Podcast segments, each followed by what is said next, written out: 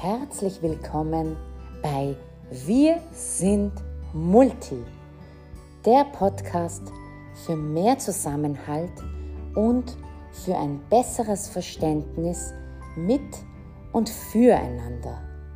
Mein Name ist Golris Gillack. Schön, dass du dabei bist.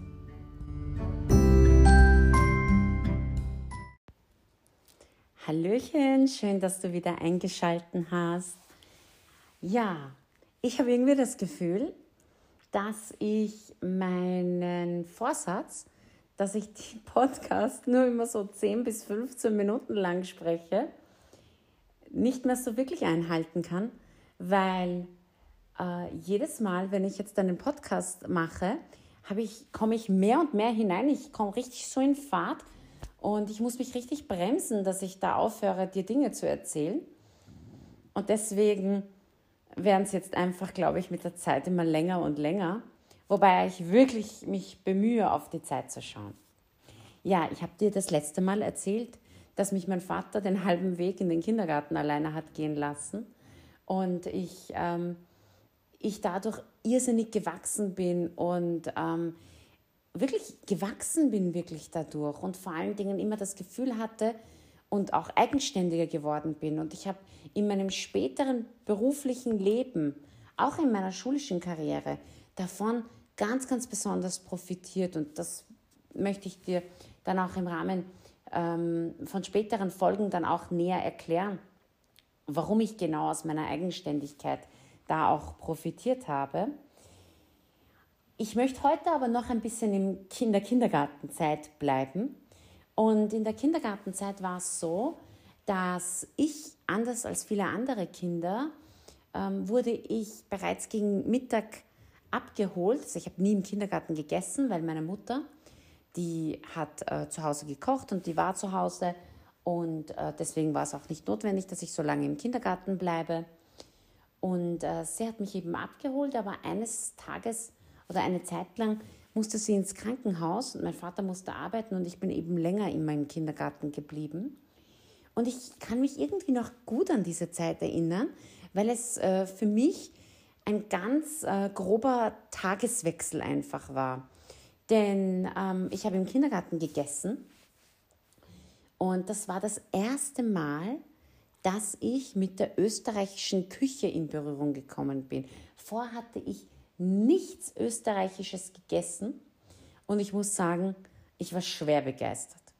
Ich war schwer begeistert, denn es hat mir so, so gut geschmeckt. Es war zum einen ähm, fetthaltiger, fettreicher teilweise als, das, als die persische Küche, die sehr stark auf ähm, Reis, viel Reis und äh, viel Gemüse und wenig Fleisch ist und kaum Fette wirklich beinhaltet. Und ähm, natürlich als Kind, wenn man dann Pommes isst und solche Sachen, das sind dann lauter Transfette und irgendwie fängt das dann an, gut zu schmecken mit den ganzen Geschmacksverstärkern, die da teilweise noch drin sind. Und diese Würstchen und all diese Sachen, die wir da im Kindergarten bekommen haben, das hat mir verdammt gut geschmeckt. Und ich muss ganz ehrlich sagen, ich habe dann immer wieder zu Hause meiner Mutter gesagt, sie muss anfangen, österreichisch zu kochen, weil es schmeckt einfach viel, viel besser als die österreichische Küche. Und heute greife ich mir wirklich am Kopf. Ähm, vertrag die österreichische Küche ehrlich gesagt auch gar nicht. Kann vielleicht auch daraus einmal eine Podcast-Folge machen, ähm, die unterschiedlichen Küchen. Und auf jeden Fall habe ich ähm, eben angefangen, ähm, in der, ähm, im Kindergarten zu essen. Und äh, was ganz für mich äh, ganz neu war, war, dass nach dem Essen war der verpflichtende Mittagsschlaf. Und das war für mich eigentlich was ganz Neues, weil äh, zu Hause gab es bei uns kein Muss beim Kinderschlaf, äh, Kinderschlaf, beim Mittagsschlaf. Wenn ich müde war, habe ich mich hingelegt, habe ich geschlafen und wenn ich nicht müde war, habe ich nicht geschlafen. Und das war auch vollkommen okay. Und das ist ähm, und das war anders im Kindergarten, denn im Kindergarten musste ich schlafen. Es gab kein du kannst dir jetzt aussuchen und wer nicht schlafen mag, kann spielen gehen oder so. Bei mir war es, es muss. Alles wurde dann, der Raum wurde komplett verdunkelt. Jeder hat dann so ein Feldbett oder so, irgendwas haben sie da aufgeschlagen und eine Decke und so weiter bekommen. Jedes Kind, und das war für mich, ich habe ich hab das so ähm, mit ähm, Erstaunen verfolgt, äh, beobachtet, die anderen Kinder, denn jedes Kind hat sich wirklich willenlos schlafen gelegt. So wirklich, das war ähm, eintrainiert. Und bei mir war das gar nicht eintrainiert. Und ich, und ich habe das zu Hause nicht gelernt. Und das war für mich so schwer. Und die Tanten haben dann wirklich mit mir geschimpft, warum ich nicht schlafe und ich muss schlafen. Alle Kinder schlafen und ich bin dann sonst den ganzen Tag müde. Und äh, ich, äh, die haben mich gezwungen, dass ich schlafe. Und ich habe irrsinnig gelitten, dass man mich zu etwas zwingt, weil ich so von zu Hause einfach nicht erzogen wurde. Und das ist etwas, wo man dann manchmal sagt, okay, ähm, Kinder brauchen Grenzen, Grenzen geben Sicherheit und das will ich hundertprozentig auch unterstützen. Aber was diesen Ratschlag und diesen Tipp, den ich dir gerne mitgeben möchte, ist, dass die Grenzen immer ganz unterschiedlich definiert werden. Die Grenzen, die ich in einer Erziehung festlege, sind andere die Grenzen, die du in deiner Erziehung festlegst. Oder Grenzen, die ich in meiner Erziehung erlebt habe, sind andere Grenzen, die du erlebt hast. Und ähm, wir tendieren einfach dazu, dass alles, was für uns selbstverständlich ist, dass wir automatisch sagen, natürlich, das muss ja für den anderen auch selbstverständlich sein. Und das ist natürlich ein ganz klassischer Kommunikationsfehler, der uns ja schon in der alltäglichen Kommunikation, und sagen wir jetzt, die spielt interkulturelle Kommunikation noch überhaupt keine Rolle, der uns aber schon im Alltag ohne den interkulturellen ähm, äh, Mix, ohne diesen interkulturelle ähm, Mischung, sage ich jetzt, macht uns das schon ganz große Probleme, wenn wir unsere Erwartungen auf andere, auf, von unseren Erwartungen auf andere schließen, von unseren Ansprüchen auf andere schließen, von unseren Maximen auf andere schließen. Noch viel schlimmer finde ich ist es einfach beim interkulturellen, ja, denn äh, das sind je nach Kultur gibt es unterschiedliches äh, Verständnis für, für Grenzen, ähm, welche Grenzen, was ist mir wichtig, was ist mir nicht wichtig. Und man tendiert dann einfach dazu zu sagen, okay, die haben alle keine Erziehung. Die haben einfach keine Erziehung. Die können einfach, dieses Kind hat keine Erziehung, weil es hat nicht gelernt, Mittagsschlaf zu halten.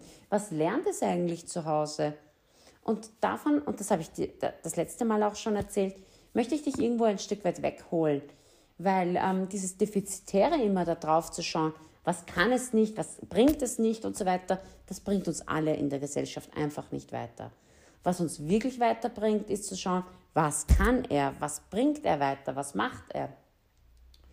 Und ähm, bei mir waren das halt andere Stärken, nur ich habe das halt zu Hause nicht gelernt, dass ich halt ähm, in meinem Mittagsschlaf um, um Punkt 1 mache. Das habe ich nicht gelernt und habe mich auch nicht wohlgefühlt.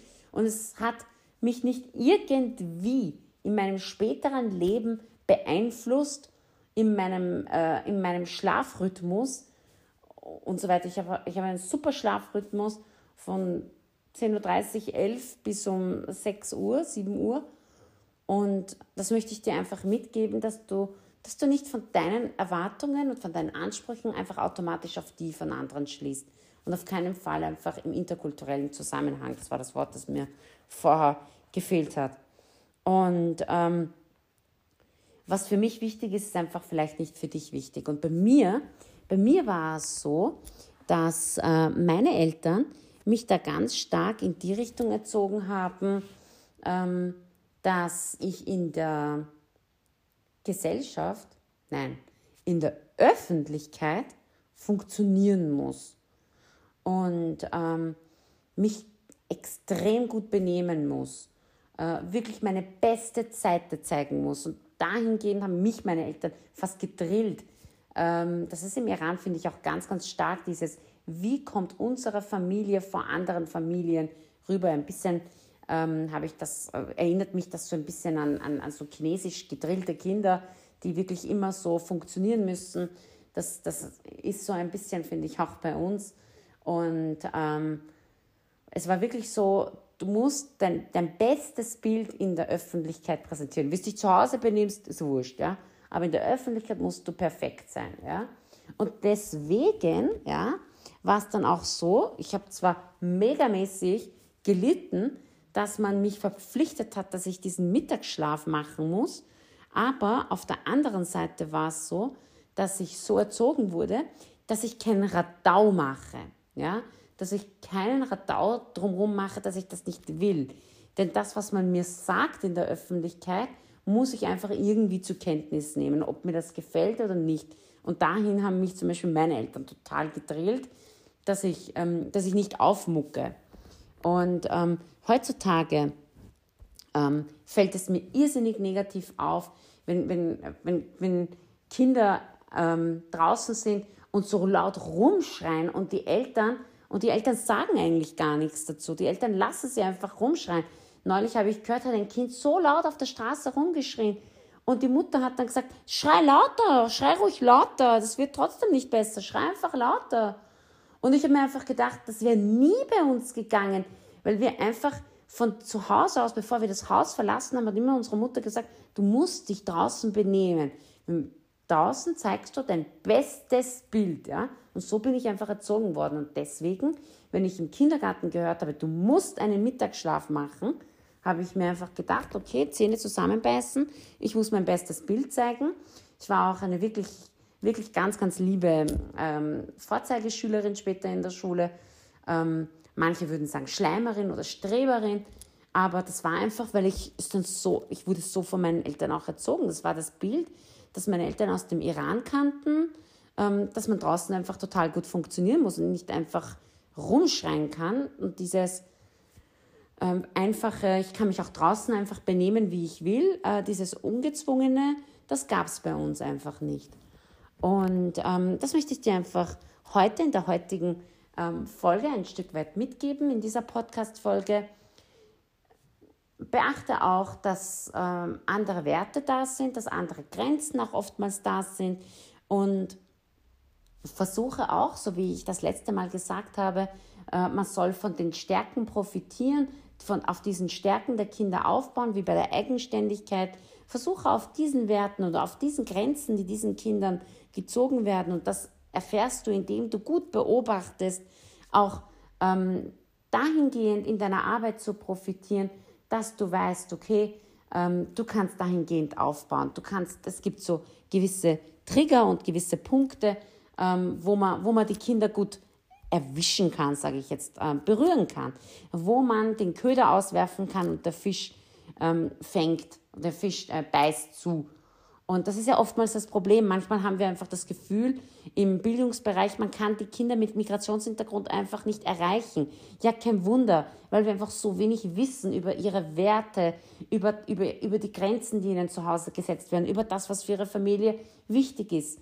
Und ich hoffe, dass ich einfach mit meinem Podcast dazu ein Stück beitragen kann, dass dir diese Werte, andere Werte einfach bewusst werden und dass du einfach einmal in eine ganz andere Rolle schlüpfen kannst und eine neue Perspektive annehmen kannst.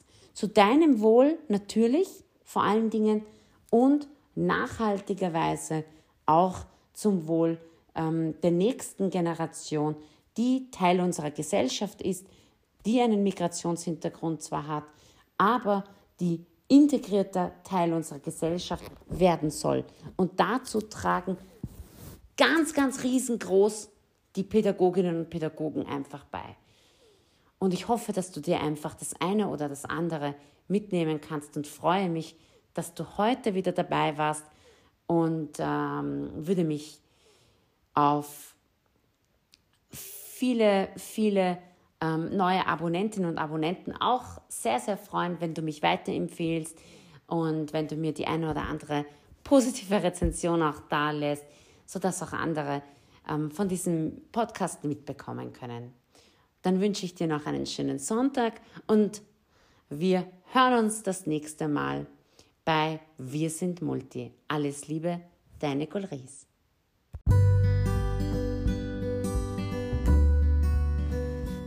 Vielen Dank, dass du meinen Podcast gehört hast. Wenn ich dich neugierig gemacht habe, dann abonniere doch meinen Podcast und empfehle ihn weiter. Lass uns gemeinsam die Welt ein Stückchen besser machen. Bis zum nächsten Mal. Alles Liebe, deine Gulris.